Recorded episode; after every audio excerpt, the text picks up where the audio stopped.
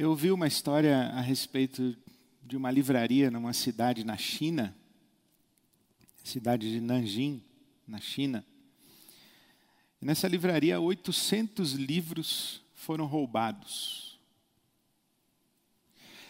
E o proprietário da livraria percebeu que, que o seu estoque estava diminuindo, ele percebeu o sumiço dos livros, ele percebeu ali nas estantes, de alguma forma ele percebeu. Então ele chamou a polícia e a, a, os policiais, eles se disfarçaram entre os clientes da livraria e ficaram observando o comportamento das pessoas. E eles fingiam que eram clientes, mas ficavam de olho no que estava acontecendo. E prenderam um jovem, um jovem de 23 anos de idade, um chinês que foi identificado ou foi publicizado o nome dele, Li, nada mais chinês que Li.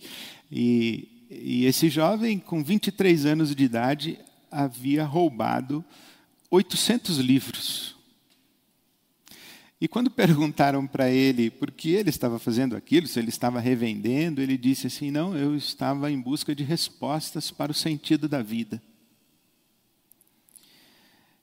E, e eu achava e achei que eu encontraria nos livros as respostas a respeito do sentido da vida. Das perguntas que são feitas, das perguntas que nós fazemos e das perguntas que estão sendo feitas nesta pandemia, as perguntas a respeito do sentido são urgentes. E quando falo sobre sentido da vida, eu estou falando sobre aquilo que faz a vida valer a pena. Há pessoas que acreditam que a vida não vale a pena. Albert Camus, por exemplo, um filósofo existencialista, Camus dizia que a única pergunta mesmo que a gente tem que responder é por que, que a gente não se mata? No mundo sem sentido, o que nos faz insistir em viver? A questão do suicídio para Camus era a grande pergunta, a grande pergunta filosófica. Já o Shakespeare, na peça dele Macbeth, ele diz que a vida é um conto narrado por um idiota e que ao final não significa nada. A vida é um conto narrado por um idiota e que ao final não quer dizer nada, não significa nada, não tem significado algum. Então, sim, há pessoas que, que acham que viver não vale a pena, que a vida não faz sentido. E muitas dessas pessoas, elas apenas desfrutam a vida. É a expressão bíblica dos hebreus que diziam: comamos e bebamos, porque amanhã morreremos. E vão desfrutando a vida. A vida é para ser desfrutada. Há outras pessoas que dizem que a vida realmente não faz sentido e que o que estamos fazendo aqui nesse mundo é apenas nos preparando para um outro mundo. Inclusive, há aqueles que pensam que nós estamos nesse mundo resolvendo problemas de outras vidas que tivemos, e então nós estamos tendo essa experiência humana para o nosso aperfeiçoamento, para a nossa redenção, e nos preparando para um outro mundo. Então a vida aqui em si, ela não tem sentido. O que tem sentido é uma outra vida em outro mundo. E nós estamos aqui nos preparando para ela. a pergunta a respeito do sentido mobiliza muita gente. O, o Jung, psicanalista, Carl Jung, ele diz que dos seus pacientes com mais de 35 anos, todos têm conflitos relacionados à pergunta a respeito do sentido da vida. Talvez entre estes, estes homens que, que pesquisaram e, e se, se dedicaram e mergulharam a refletir sobre o sentido da vida, Viktor Frankl seja uma das grandes referências, inclusive ele é considerado o, o pai da logoterapia, a terapia do sentido. E ele é o mestre do sentido. Ele fala que não existe um, um sentido único e universal. Que quando nós falamos a, a respeito do sentido da vida, quando falamos sobre qual o sentido da vida, na verdade nós estamos perguntando a respeito do sentido da nossa própria vida. Isto é, quando eu pergunto qual o sentido da vida, a pergunta de fato é qual o sentido da minha vida. Mas o Frankel diz que não existe uma resposta única. E ele, inclusive, usa a seguinte metáfora: ele diz que acreditar que existe uma resposta única para o sentido da vida é o mesmo que você perguntar a um mestre do jogo de xadrez ou enxadrista, você perguntar a ele qual é a grande jogada, qual é a melhor jogada que existe, e ele certamente dirá que depende de como as peças estão organizadas no tabuleiro, depende de cada jogo. Não existe uma grande jogada, existem infinitas jogadas dadas as imensas e infinitas possibilidades de arranjo circunstancial do jogo. Assim é, para Viktor Frankl, a questão do sentido da minha vida. É que em dado momento da minha vida, ela tem um sentido, e em outra circunstância, outro sentido, ou numa fase da minha vida tem um sentido, ou numa área da minha vida tem um sentido. E o grande desafio nosso é encontrar o sentido de cada momento, de cada fase, de cada circunstância. Essa questão do sentido me interpela muito e sempre.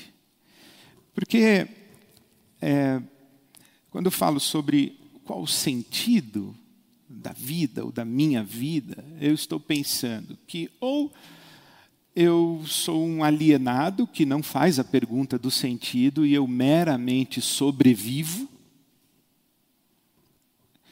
E eu, eu vou existindo, sobrevivendo, mas eu me recuso a isso porque nós somos seres criados à imagem e semelhança de Deus, dotados de consciência, dotados de arbítrio e temos que responder de maneira digna ao direito de viver que Deus nos dá. Então nós temos que fazer escolhas na vida. Nós temos que dar respostas dignas à vida.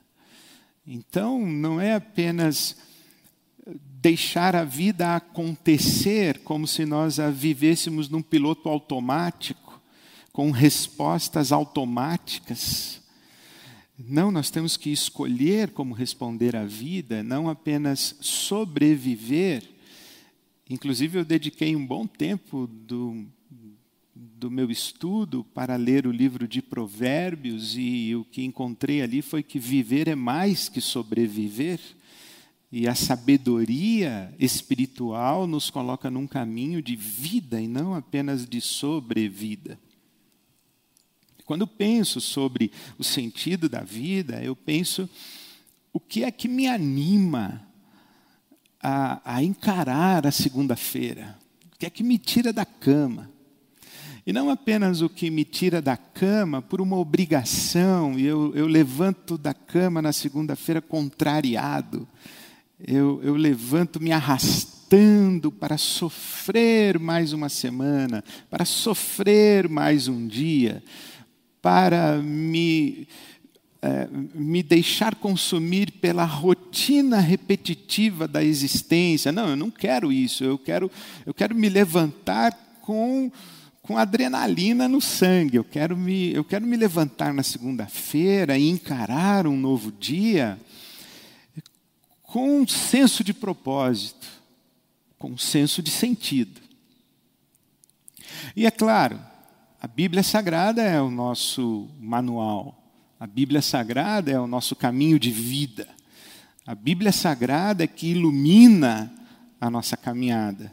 Diz o salmista: lâmpada para os meus pés e luz para o meu caminho é a tua palavra. Então é na palavra de Deus que a gente encontra respostas. E das muitas respostas que a palavra de Deus nos oferece, e das muitas personagens que a palavra de Deus nos oferece para nos ajudar a, a responder à questão do sentido, eu encontro em Paulo, apóstolo, uma extraordinária referência e me, me dediquei a meditar essa semana sobre qual das respostas do apóstolo Paulo a respeito do sentido da vida me fazia mais sentido. E, e eu me imaginei conversando com ele, dizendo: Paulo, o que faz você acordar e levantar-se para encarar um dia e, e fazê-lo de maneira apaixonada? Aí eu imaginei que ele poderia responder o seguinte: o bom combate, Ed, eu, eu, eu tenho um combate, eu, eu chego, o Paulo chega no fim da vida, e ele diz assim: olha, eu chego no fim da minha vida dizendo, combati o bom combate, acabei a carreira e guardei a fé. Ele fala isso para o seu filho na fé, o Timóteo. Combati o bom combate. Aí uma boa reflexão é qual é o bom combate? Qual é o bom combate que nós combatemos? E para combatê-lo precisamos de fé. Me pus essa semana, me dediquei a pensar um pouco sobre isso. Imaginei que se eu perguntasse, Paulo, o que é que faz você levantar da cama apaixonadamente para encarar um dia? Ele poderia responder com Filipenses: Para mim o viver é Cristo e o morrer é lucro. É Cristo a razão da minha vida. Eu falei, tá, mas fale mais sobre isso, porque responder que a razão da nossa vida é Cristo, o sentido da nossa vida é Cristo, ok, isto é muito razoável e eu, eu digo isso, eu sou um seguidor de Jesus de Nazaré e não apenas sou um seguidor de Jesus de Nazaré como um ser humano na sua experiência histórica, mas eu sou um adorador de Cristo Jesus, porque eu Nele creio como meu Deus. Então, dizer o sentido da minha vida é Cristo, ok. Mas se eu perguntasse ao Paulo, fale mais sobre isso, eu penso que ele me levaria onde eu quero levar você agora, que é Filipenses, o capítulo 3. A carta do apóstolo Paulo aos Filipenses, o capítulo 3, quando ele fala das coisas que ele conquistou ou que ele recebeu, ele diz: Eu sou da tribo de Benjamim, eu sou fariseu, zeloso da lei, eu, eu, tenho, eu tenho uma história, eu, eu, eu sou herdeiro de um povo, de uma cultura, tenho um lugar de proeminência no meio desse povo, faço parte de uma tribo importante de Israel, zeloso da lei. Paulo provavelmente foi membro do Sinédrio ele, ele era uma pessoa extraordinária. E ele apresenta no capítulo 3 meio que o seu currículo, as suas credenciais religiosas, espirituais e, e de autoridade apostólica. Mas quando chega no capítulo 3, ali no versículo 7, o apóstolo Paulo diz assim: Mas o que para mim era lucro, passei a considerar como perda por causa de Cristo. Mais do que isso, considero tudo como perda, ou como refúgio, ou como lixo, ou como esterco. Tudo que eu tinha eu considero nada, por causa da excelência do conhecimento de Cristo. Tudo é como se fosse lixo, como se fosse nada, como se fosse esterco, comparado com a suprema grandeza do conhecimento de Cristo Jesus, meu Senhor, por quem perdi todas as coisas. eu as considero como esterco para poder ganhar Cristo e ser encontrado nele, não tendo a minha própria justiça que procede da lei, mas a que vem mediante a fé em Cristo, a justiça que procede de Deus e se baseia na fé. E o versículo 10 é extraordinário. Quero conhecer Cristo, o poder da sua ressurreição e a participação em seus sofrimentos, tornando-me como ele em sua morte para de alguma forma alcançar a ressurreição dentre os mortos. Esse texto e esse testemunho de Paulo fala comigo já há bastante tempo. Os três grandes desejos, as três grandes ambições do apóstolo Paulo. Ele diria assim: Olha, Ed, o que, o que dá sentido à minha vida, o que me mobiliza, o que me arranca da cama e o que me dá gana de viver, é correr atrás de algumas coisas. Eu me levanto para correr atrás de algumas coisas. E eu, e eu digo, e do que você corre atrás? Ele diz, eu primeiro eu corro atrás de Cristo. Eu quero conhecer Cristo. Segundo, eu quero experimentar o poder da ressurreição. E terceiro, eu quero participar dos sofrimentos de Cristo. As três grandes ambições do apóstolo Paulo. Três grandes respostas para a questão do sentido da vida: conhecer Cristo, experimentar o poder da ressurreição e participar dos sofrimentos de Cristo Jesus. Fale mais sobre isso. Se eu perguntasse isso ao Paulo, eu não tenho dúvidas de que ele diria: vire só uma página da sua Bíblia aí onde você está e você vai encontrar a minha carta aos Colossenses. E você vai encontrar respostas aí.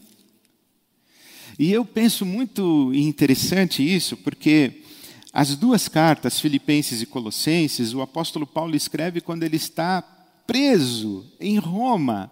Ele está em prisão domiciliar aguardando julgamento. O sistema jurídico romano previa isso, facultava aos presos que aguardavam julgamento prisão domiciliar. E os presos em prisão domiciliar eram responsáveis por todos os custos da sua prisão. Eles tinham que pagar o aluguel, eles tinham que cuidar da sua alimentação, eles tinham que, inclusive, pagar os guardas que ficavam tomando conta deles ou na vigilância. Então, Paulo está preso em Roma, está em prisão domiciliar em Roma ele está aguardando o julgamento, ele fica muitos anos ali. E, e ele tem uma profunda sensação de que não sai vivo dali. E de fato não saiu. Ele é morto depois. Ali naquela prisão e no confinamento, ele escreve Filipenses e escreve Colossenses. E quando ele está falando de conhecer Cristo, e aí você vai ler durante a sua semana a carta de Paulo aos Colossenses, especialmente o capítulo 1, quando ele fala que em Cristo habita a plenitude da divindade, que Cristo é o cabeça de todas as coisas, que em Jesus Cristo estão ocultos todos os tesouros da sabedoria e do conhecimento, que Jesus Cristo é a exata expressão de Deus o Pai então, quando eu ouço o apóstolo Paulo dizer assim, olha, eu quero conhecer Cristo, eu traduzo para mim, é, eu quero ter um, uma experiência com Deus, eu quero conhecer a Deus. Eu quero ter encontros com Deus, eu quero ter experiências com Deus. Jesus é a expressão de Deus. Quando eu falo Deus, quem é Deus? Do que nós estamos falando? para nós que somos seguidores de Jesus Cristo, Deus tem nome, tem Jesus. Eu me lembro aquela noite quando fui chamado a uma casa e aquela senhora disse: Pastor, meu filho está com o diabo no corpo. E eu fui. E quando cheguei lá, ela disse: Ele está lá no quarto esperando o senhor. Eu abri a porta, olhei, estava um rapaz fardado com uma faca na mão, uma faca desse tamanho, um facão, me olhando. Eu abri a porta, dei de cara com ele, ele disse: Você é o pastor que veio me falar de Deus? Eu falei: Eu mesmo. Quase que eu falei: Não, não, é outro, está vindo aí. Mas eu falei: Eu mesmo. E ele disse assim: Não precisa, eu já conheço, eu já sei quem ele é. era uma boa oportunidade, uma boa dica para eu fechar a porta, ir embora e falar para a mãe dele. Falou: oh, seu filho já conhece. Mas naquela hora o Espírito de Deus me conduziu a fazer uma pergunta. Quando aquele moço me disse, não precisa me falar de Deus, eu já o conheço, eu falei assim, então qual é o nome dele? E ele disse, é Deus. Eu falei, não. Ele tem um nome. E ele me olhou intrigado e disse, qual é o nome dele? Eu falei, eu posso entrar e te contar qual é o nome dele? E me sentei com ele ali na sua cama e falei: o nome de Deus é Jesus. Para nós cristãos, Deus tem nome. Deus se revela numa pessoa. É Jesus. Jesus de Nazaré, vírgula, o Cristo. Jesus o Cristo, o ungido, o Filho de Deus. Para nós, Deus tem nome, é Jesus. Então, quando Paulo diz eu quero conhecer a Cristo, ele está dizendo eu quero conhecer a Deus. E sabe, nós não conhecemos Deus lendo livros. Aquele jovem chinês disse: Eu esperava encontrar respostas para o sentido nos livros. Nós conhecemos Deus numa pessoa. Inclusive a Bíblia Sagrada, Jesus diz: As Escrituras testificam de mim. Conhecer a Bíblia é diferente de conhecer a Cristo, e conhecer a Cristo conhecer a Deus. Conhecer a Bíblia é diferente de conhecer a Deus. Há muita gente que conhece a Bíblia, mas não conhece a Deus. Há muita gente familiarizada com a religião cristã, mas não conhece a Deus. Conhecer a Deus é ter um relacionamento com uma pessoa, e essa pessoa atende pelo nome de Jesus Cristo. Então o apóstolo Paulo estaria me dizendo: Ed, eu acordo, e eu acordo atento para perceber Deus ao meu redor. Eu acordo com atenção para discernir Deus nas minhas circunstâncias. Eu acordo sabendo que Cristo vivo enche todo o universo. E eu sei que Ele está. Então eu acordo e eu vou em busca de Deus. Eu quero ter experiências com Deus.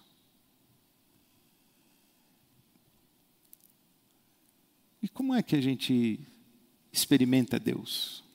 Como é que você experimenta Deus no seu dia a dia? Como é que você tem experiências com Deus no seu dia a dia?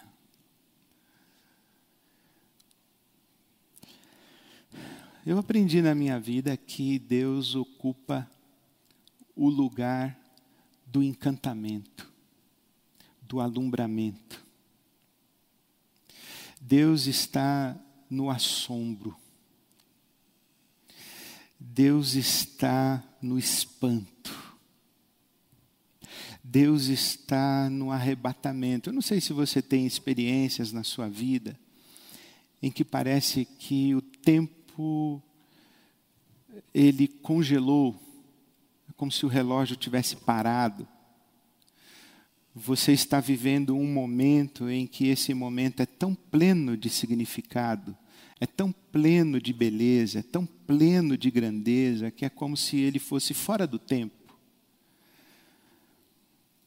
Deus está nesses lugares aí, Deus habita esse lugar o lugar do encanto para com a vida.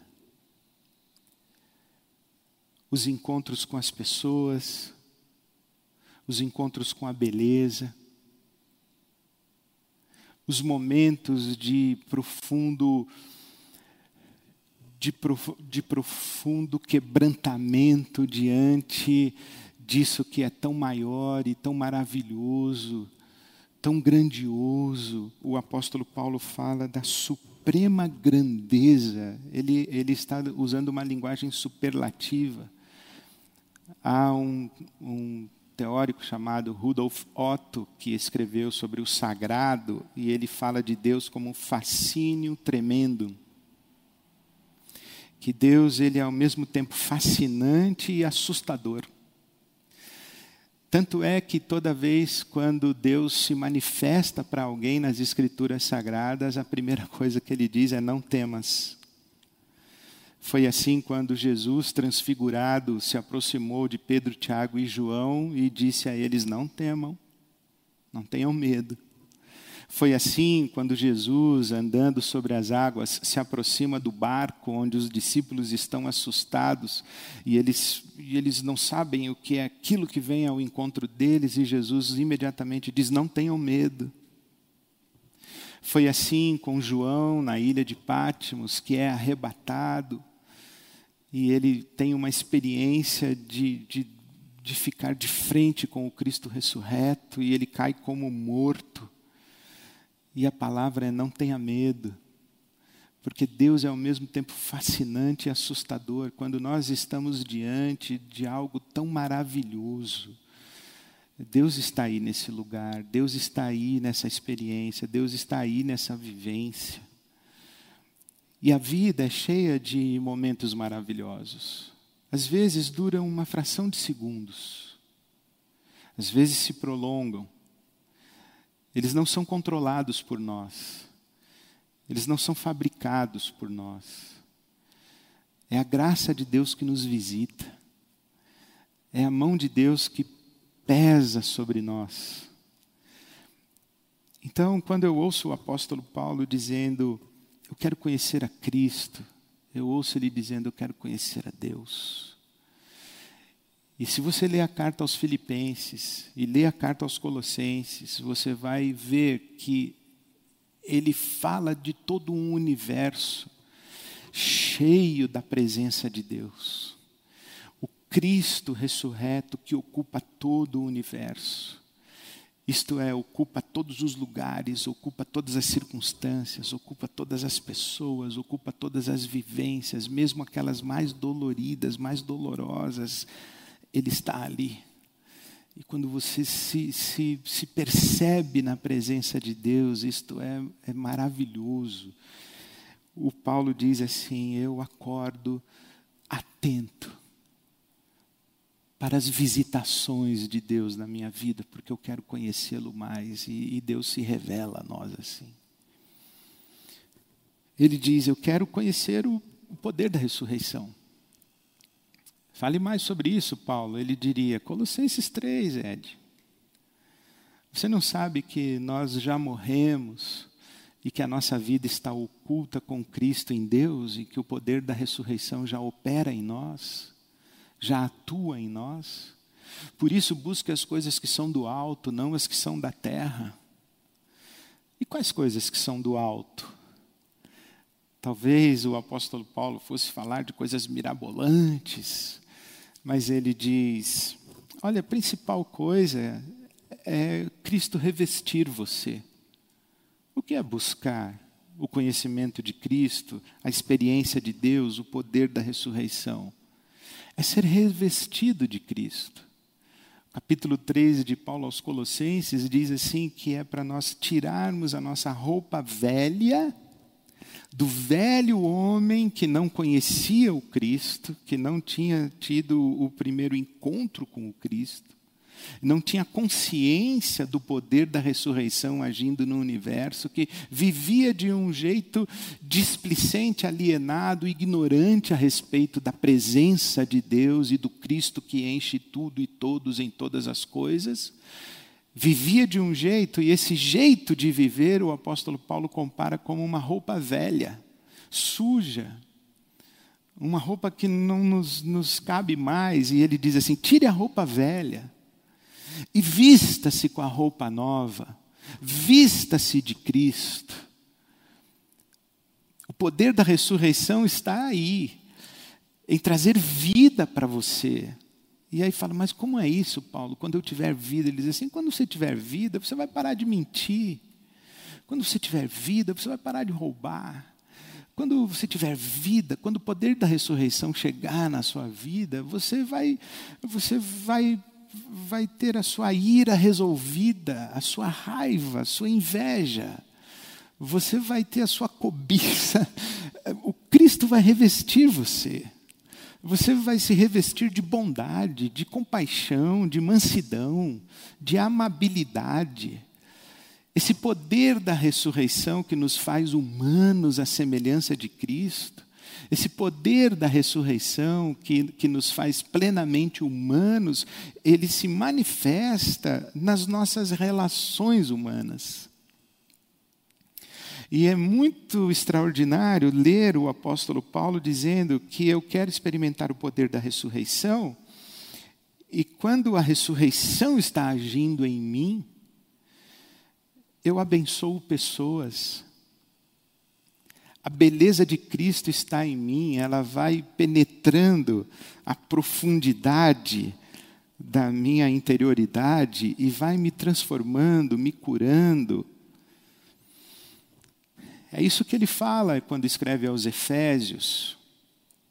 Ele diz que deseja que nós experimentemos o amor de Deus em toda a largura, comprimento, altura e profundidade, a fim de que sejamos cheios da plenitude de Deus.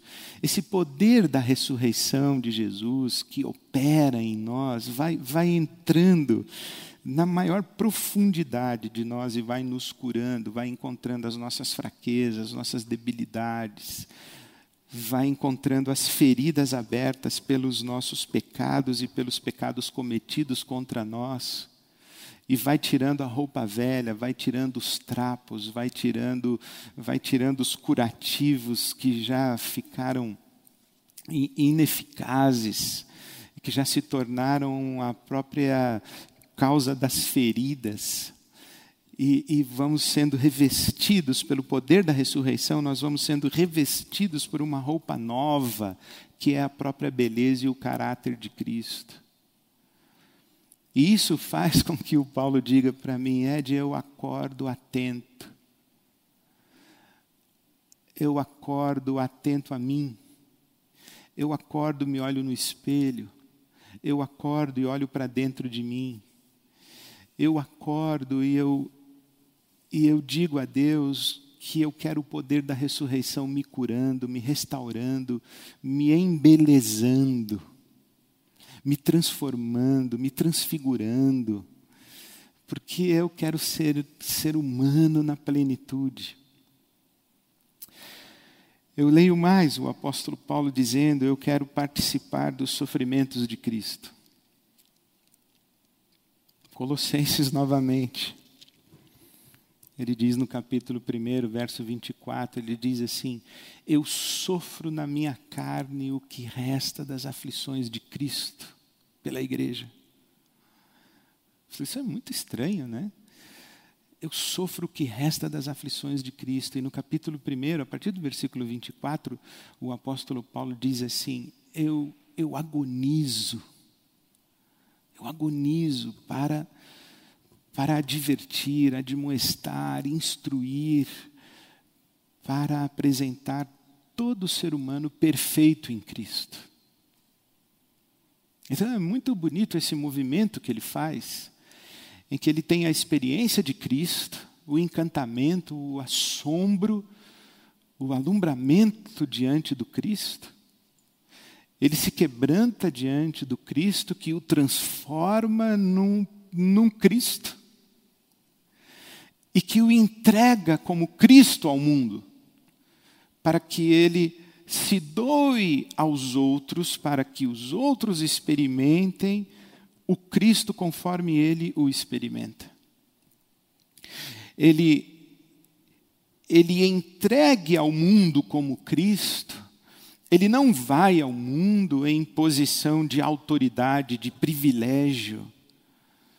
Ele não vai ao mundo numa posição de supremacia ele vai para sofrer as aflições de Cristo, para participar dos sofrimentos de Cristo, para agonizar em favor daqueles que não conhecem o Cristo. Quando eu ouço Paulo falando isso, eu quero participar dos sofrimentos de Cristo, eu ouço claramente ele me dizer: eu, eu acordo para me dedicar a alguma coisa que não seja eu mesmo. Eu acordo para me dar para algo que não tem a ver comigo, mas tem a ver com os outros e abençoar os outros. E encaminhá-los a Cristo. Por isso eu, eu, eu sofro, eu agonizo porque eu quero levá-los ao conhecimento de Cristo, eu quero que eles percebam o Cristo, eu quero, eu quero favorecer o encontro deles com Cristo, e eu quero tocá-los com, com as mãos de Cristo, eu quero falar com as palavras de Cristo, eu quero abraçá-los com os braços de Cristo, porque eles estão feridos, eles estão machucados, eles estão sofrendo, eles estão na rebeldia, na rebelião, porque eles também estão agonizando, mas eu quero abraçá-los para que eles sejam levados à plenitude da experiência de Cristo. Esta questão de dedicar-se a algo maior do que nós mesmos, ou dedicarmos a alguém que não seja nós mesmos, está presente na resposta ah, da pergunta a respeito do sentido. Em todas as tradições de espiritualidade, em todas as tradições filosóficas, o egocentrismo é o caminho da morte e da destruição. O estar ocupado e preocupado consigo é uma experiência luciférica. O eu a, a afirmação do eu sobre todas as outras coisas. É a experiência luciférica. A experiência crística é negar-se a si mesmo, tomar a cruz, mergulhar na morte para experimentar a ressurreição. Não a afirmação do ego, mas a rendição do eu nas mãos de Deus a serviço do próximo. Em termos mais práticos, eu tive essa experiência muito recente, porque estou vivendo já há pouco mais de um ano uma experiência de alumbramento, de encantamento, de interpelação de beleza e de desafio para a minha humanidade e de entrega sacrificial para uma menininha chamada Valentina. Que chegou na nossa família, Valentina, que tem um pouquinho mais de um aninho, e que demanda. Não para um minuto. Está descobrindo o mundo, descobrindo a vida. Atenta a todas as coisas. E a gente tem que ficar à disposição o tempo todo. E é cansativo. E ao mesmo tempo em que é fascinante, que é belo, que é maravilhoso, é desgastante. Doar-se para alguém que não é você, cuidar, exercer o cuidado, abrir mão de si, e quando eu peguei no colo a Valentina pela primeira vez, eu fui inundado quase que imediatamente de um sentimento que era muito estranho para mim. Eu, eu, tive na mesma hora um sentimento de que se eu tivesse que morrer por ela, eu morreria sem pensar. Eu falei, Deus, mas por que, que eu peguei minha neta no colo e a primeira coisa que eu pensei foi morrer por ela? E fiquei pensando nisso. E agradeci muito a Deus essa experiência de você encontrar novamente alguém que você ama mais do que você ama você mesmo. E a experiência crística é essa. É levar a minha experiência que tenho com a minha esposa, com os meus filhos, com a minha neta, com a minha família, levar ao, aos, aos confins da terra e dilatar a experiência de amar e de servir numa expressão de solidariedade com o sofrimento de Cristo. Não é simples e não é fácil. O apóstolo Paulo escreve à igreja de Corinto dizendo: Quem não se enfraquece, que eu também não me enfraqueça, quem não chora, que eu também não derrame lágrimas. Não é fácil. Mas quando eu ouço esse, esse irmão dizendo: Olha, eu acordo, e eu sei que, que em Cristo habita a plenitude de Deus, e que Cristo ocupa todo o universo. Eu quero conhecer isso aí. Eu quero experimentar isso aí. Eu quero perceber Deus à minha volta. Eu não quero viver a sensação do abandono, do vazio, do nada. Eu quero, quero Cristo, eu quero Deus. E eu acordo atento para discernir onde está Deus. Quando é que ele se manifesta aqui comigo? Eu sei que o poder da ressurreição está agindo no universo. E eu sei que a minha vida já foi mergulhada na morte, e que eu ressuscitei com Cristo, e que agora é tempo de eu tirar a minha roupa velha e me deixar revestir pela beleza do Cristo. Então eu acordo atento às minhas dores, às minhas debilidades, aos meus pecados, às feridas que estão abertas na minha alma, para que eu seja curado pelo poder da ressurreição, para que aquilo que em mim é morte seja revestido de vida. Eu quero ser Cristo. E eu acordo solidário a esse Cristo. E quando eu digo para Ele, o que posso fazer por ti, Ele me diz, faça pelos pequeninos eu estou neles. Então eu acordo sabendo que eu tenho que viver ocupado e dedicado a algo, a alguém que não seja eu mesmo. Essas são as ambições desse homem, é isso que dá sentido ao seu dia, que dá sentido à sua semana, que faz com que ele se levante numa segunda-feira e apaixonadamente encare mais um dia, agradecido a Deus pelo privilégio de viver.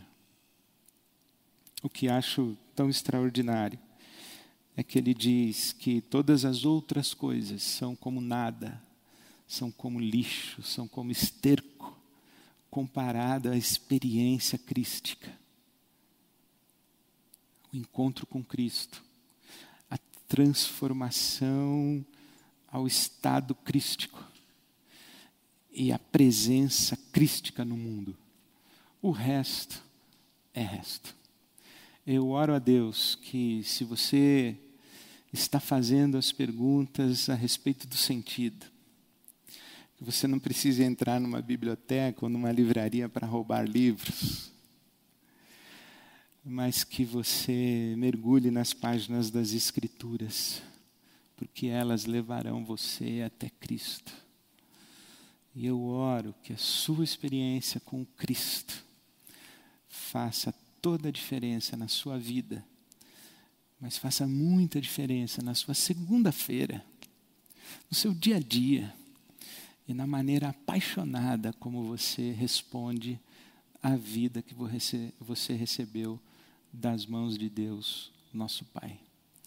Que Deus abençoe você, a sua casa. Fique atento Fique atenta. Jesus Cristo está aí com você. Amém.